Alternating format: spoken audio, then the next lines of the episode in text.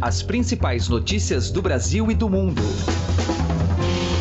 Política, esportes. Informação com a credibilidade do maior jornal do país. Estadão Notícias.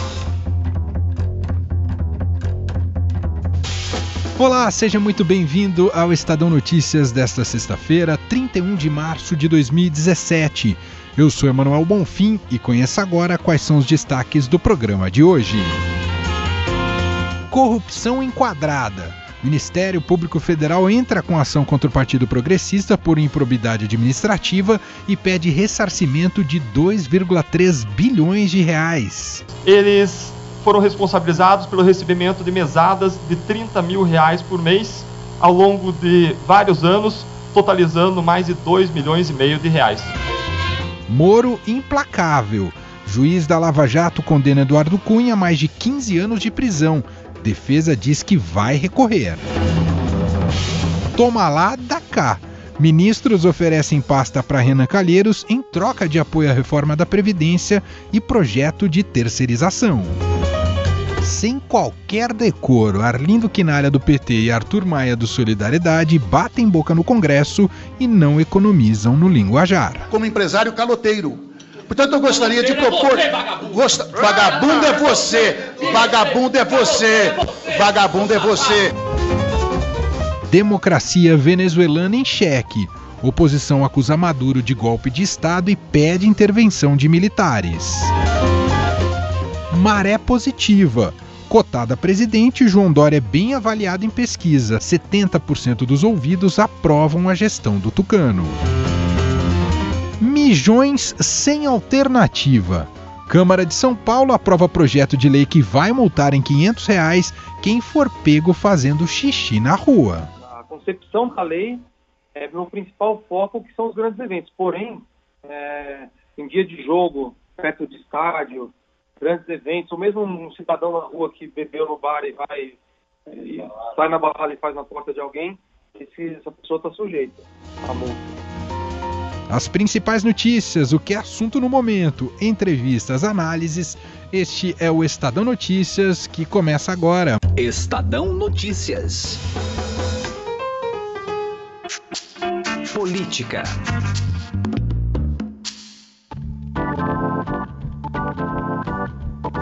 A gente começa com os assuntos políticos e, primeiramente, o PP se complicando na Lava Jato. O Ministério Público Federal ajuizou ação civil pública por improbidade administrativa contra o Partido Progressista, em decorrência de desvios ocorridos na Petrobras.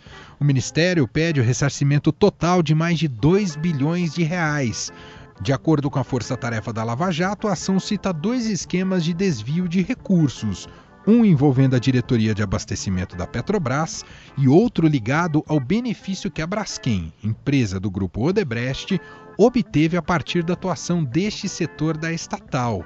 O coordenador da Força Tarefa, o procurador Deltan Dallagnol, explica como funcionava o esquema. Os políticos colocavam nas diretorias da Petrobras envolvidas no esquema pessoas escolhidas a dedo, que eram incumbidas de arrecadar propinas, que seriam usadas para enriquecimento pessoal próprio e financiamento de campanhas eleitorais. Dentro do núcleo político, que é objeto desta ação de improbidade administrativa, nós temos aquelas três categorias de indivíduos demandados. Em primeiro lugar, um grupo de liderança, que foi responsável por todos os benefícios ao Partido Progressista, o valor das propinas pagas em benefício desse grupo somou 410 milhões de reais. Um segundo grupo recebeu mesadas. Eles foram responsabilizados pelo recebimento de mesadas de 30 mil reais por mês ao longo de vários anos, totalizando mais de 2 milhões e meio de reais para cada político. Alguns políticos foram citados, como os ex-deputados federais Pedro Correia, Pedro Henri, João Pisolatti e Mário Negromonte, e os deputados federais Nelson Meurer, Mário Negromonte Júnior, Arthur Lira, Otávio Germânio, Luiz Fernando Faria e Roberto Brito. E seguindo ainda na esteira da Lava Jato, ontem foi dia de sentença na Força Tarefa. O juiz federal Sérgio Moro condenou o ex-presidente da Câmara, Eduardo Cunha, a 15 anos e 4 meses de prisão na Operação Lava Jato. O PMDBista foi condenado pelos crimes de corrupção, de lavagem e de evasão fraudulenta de divisas. Moro determinou ainda que deverá Eduardo Consentino da Cunha responder preso cautelarmente eventual fase recursal. A defesa de Cunha informou que vai recorrer da condenação imposta pelo juiz federal Sérgio Moro. O recurso do advogado Marlos Arns será enviado ao Tribunal Regional Federal da Quarta Região, com sede em Porto Alegre. O tribunal é o responsável por julgar as sentenças do juiz federal Sérgio Moro em segunda instância. E o clima esquentou na Câmara Federal. Os deputados Arlindo Quinalha, do PT de São Paulo, e Arthur Maia, do Solidariedade da Bahia, trocaram insultos durante a audiência na Comissão Especial da Reforma da Previdência. Segundo o petista, Maia teria afirmado que o PT era um partido que envergonhava a política nacional. Maia negou ter feito essa acusação. Quinalha chamou o relator da proposta na casa de empresário caloteiro, que o rebateu com um vagabundo. O relator, de forma absolutamente abusiva, ele nos atacou publicamente sem ter nenhuma autoridade, nem política e muito menos moral.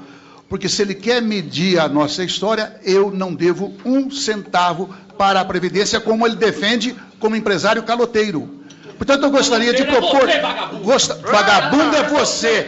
Vagabundo é você! Vagabundo é você!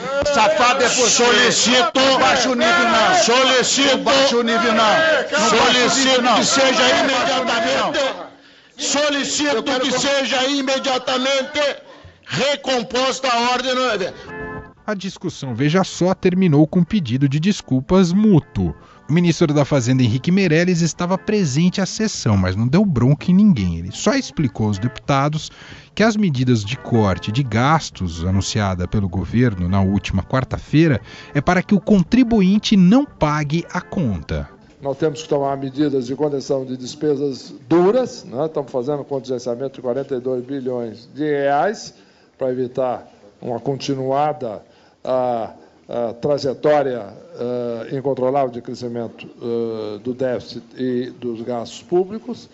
Uh, procuramos evitar exatamente a tributação, principalmente dos setores de menor renda da sociedade, tributações gerais, seja que tem impacto na inflação, como o CID, por exemplo, seja transação de, de, de é, CPMF, por exemplo, com, com, com impacto geral para toda a sociedade, todos pagam impostos regressivos e etc. Retiramos apenas alguns incentivos específicos que não estavam tendo grande efeito é, para, para segmentos empresariais. A última de política do nosso noticiário, o governo tenta cooptar apoio de Renan Calheiros Preocupados com a rebeldia do líder do PMDB no Senado, os ministros da Casa Civil Eliseu Padilha e da Secretaria-Geral da Presidência Moreira Franco foram até o Congresso e se reuniram com ele, Renan Calheiros, a portas fechadas no gabinete. Eles queriam acertar os ponteiros, já que nos últimos dias Renan virou um aliado com discurso de oposição. Interlocutores do presidente Michel Temer disseram que o governo ofereceu a Renan a recriação do Ministério dos Portos, em troca do apoio à reforma da Previdência e ao fim de suas críticas ao projeto de terceirização. Estadão Notícias. Destaques internacionais. O Tribunal Supremo de Justiça da Venezuela assumiu nesta quinta-feira as funções da Assembleia Nacional do país, controlada pela oposição e considerada em desacato pela Justiça, uma decisão que representa uma escalada no conflito entre os poderes do país. A medida foi criticada pelos políticos opositores que acusaram o presidente Nicolás Maduro de transformar o país em uma ditadura. A gente vai falar dessa situação já delicada e já não é de hoje da Venezuela com o professor de Relações Internacionais da FAAP, Marcos Vinícius de Freitas. Tudo bem, professor? Bom dia, obrigado por atender aqui o Estadão. Não, para mim é sempre um prazer.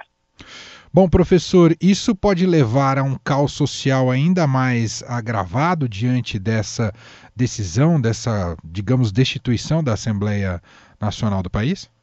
É, o que a gente observa aí é que você tem uma quebra flagrante da ordem democrática da Venezuela que já nos últimos anos, desde o governo Chaves, tem passado justamente por aquilo que a gente chama de abuso da democracia, né? A pessoa eleita e acha que sendo eleita tem o poder para fazer tudo.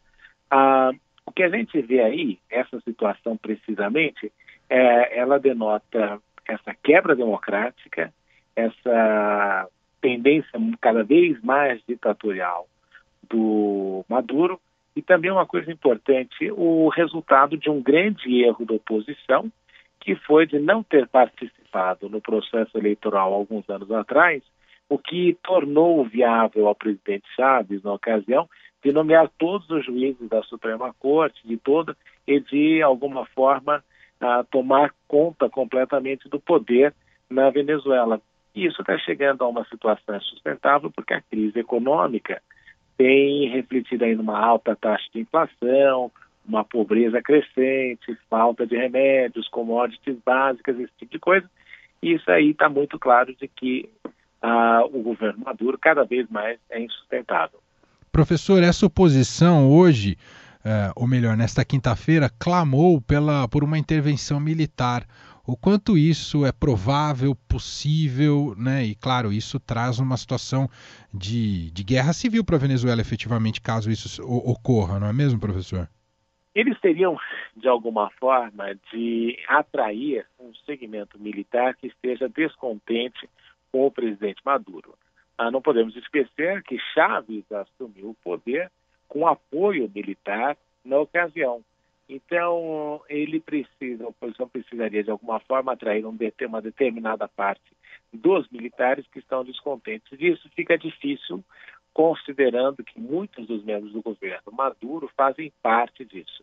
Agora, um golpe militar ali na Venezuela, neste exato momento, também não vai resolver o, o problema do país. O que vai fazer é colocar o país aí em ordem marcial, um período de aplicação de lei marcial, e vai gerar uma instabilidade ainda pior. Então, o, o, grande problema aí é que o Maduro ascendeu e contou com o apoio dos países na região, inclusive com o Brasil, que equivocadamente fez isso na ocasião, apoiou o Maduro, apoiou o Chaves, e agora, esta conta dessa irresponsabilidade, ah, tanto do povo venezuelano ou e, da, e, dos países que de alguma forma apoiaram o regime ditatorial que se instalou lá, agora essa conta tem que ser paga. E não me parece que uma ditadura militar vá de fato resolver isso. O certo seria uma alternância democrática nesse processo venezuelano.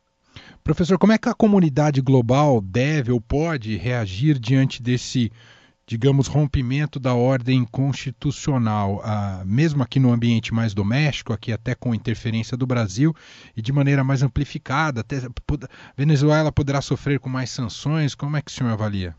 Bem, a melhor forma que a comunidade internacional tem nesse sentido, infelizmente, a única maneira que você tem nessas situações é a, a utilização do mecanismo de sanções de natureza econômica e pressão política uh, para, de alguma forma, desestabilizar um pouco mais o governo da região. Eu não vejo aqui os norte-americanos querendo intervir na Venezuela e fazer aí uma troca do regime, tirando Maduro e colocando alguém no, uh, no poder nesse momento.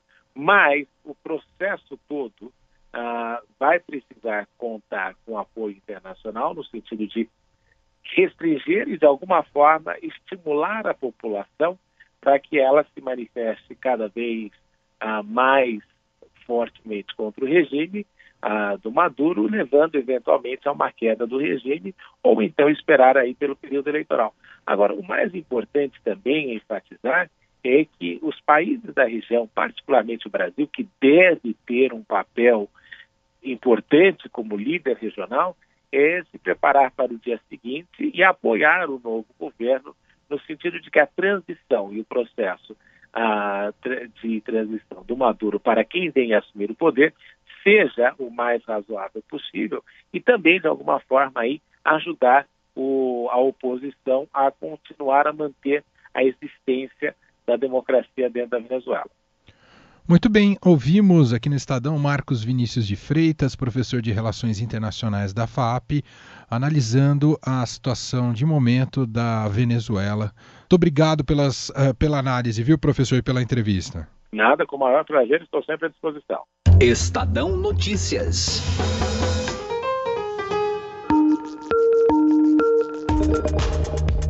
Metrópole.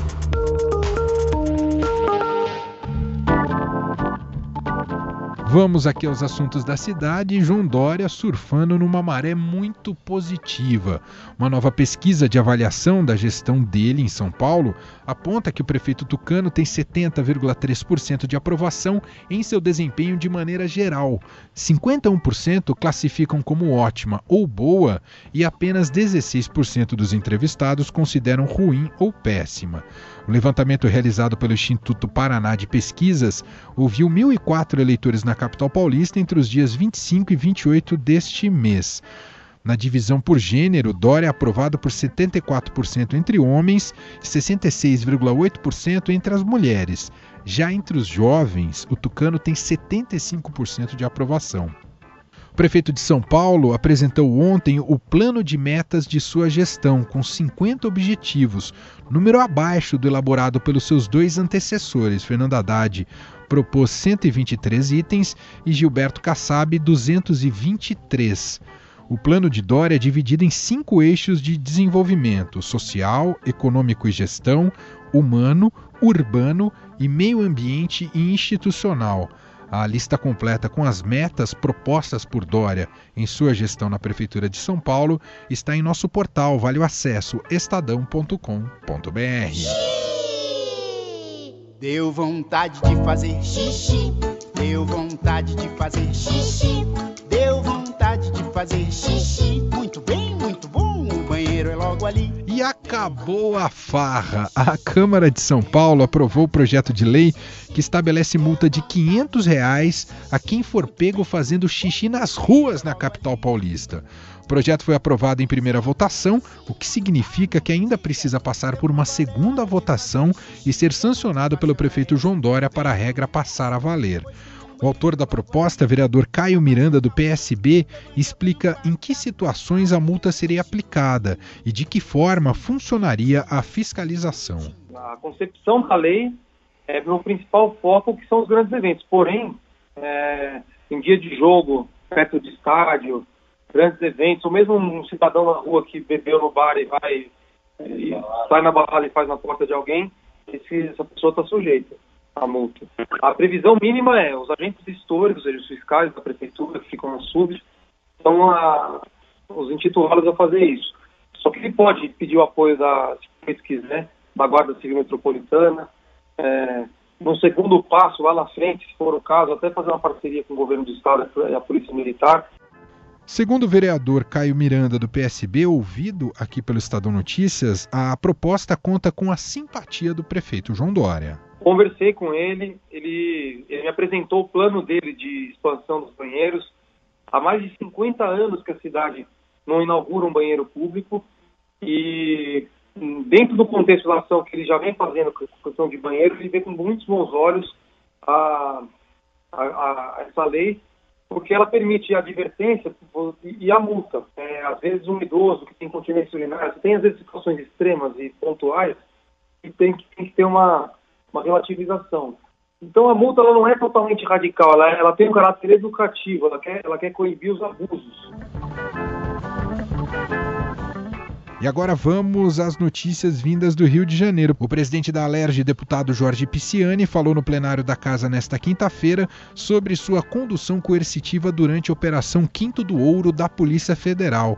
Ele negou que tenha cometido irregularidades na tramitação de utilização de verbas do Fundo do Tribunal de Contas do Estado, no pagamento de alimentação de presidiários e menores detidos no Degase. Foi feito um entendimento do presidente do Tribunal de Contas com o executivo, onde ele repassou não sei quantos milhões, e o executivo que tinha, depois que o dinheiro entra no executivo, eu explico isso na nota à imprensa, o executivo pode pagar o que quiser.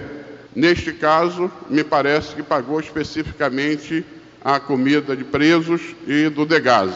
E segundo o delator, ele confessa que ele cobrou 15% dessas empresas e distribuiu entre os demais conselheiros. A, a ilação em relação a mim é que eu te, teria facilitado isso. Facilitado de que forma? Eu não tenho nenhuma participação, desafio qualquer empresa, e disse isso ao delegado, a delegada e ao procurador, estou à vontade para fazer a careação com qualquer uma das empresas. Eu não participo desse tipo de, de, de coisa. O presidente da Alerj afirmou ainda que sempre foi contrário à utilização dos fundos de outros poderes no auxílio ao governo do estado. Segundo ele, um desejo antigo do governador Luiz Fernando Pezão. Estadão Notícias. Cultura.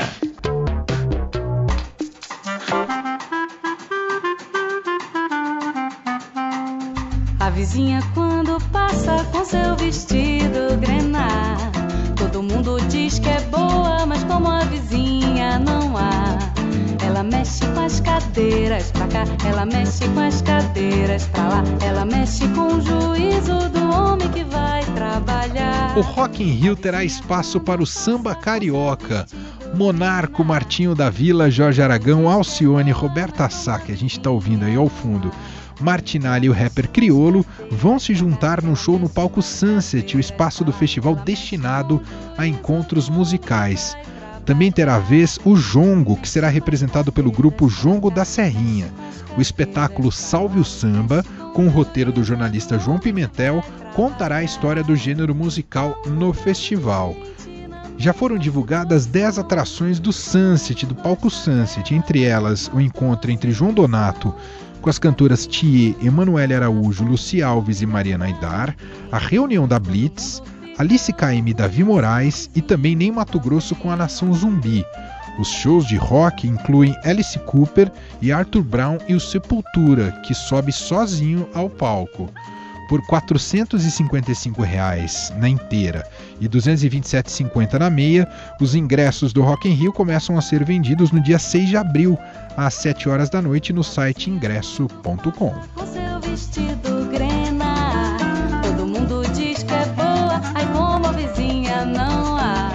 E ao som de Roberta Sá, a gente encerra esta edição aqui do Estadão Notícias, que teve a apresentação minha, Emanuel Bonfim. A produção ficou por conta de Gustavo Lopes.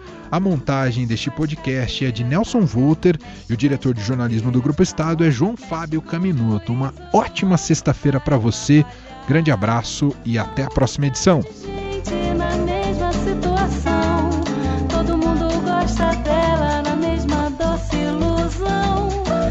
A vizinha quando passa, que não liga pra ninguém. Todo mundo fica louco e o seu vizinho também. Estadão Notícias.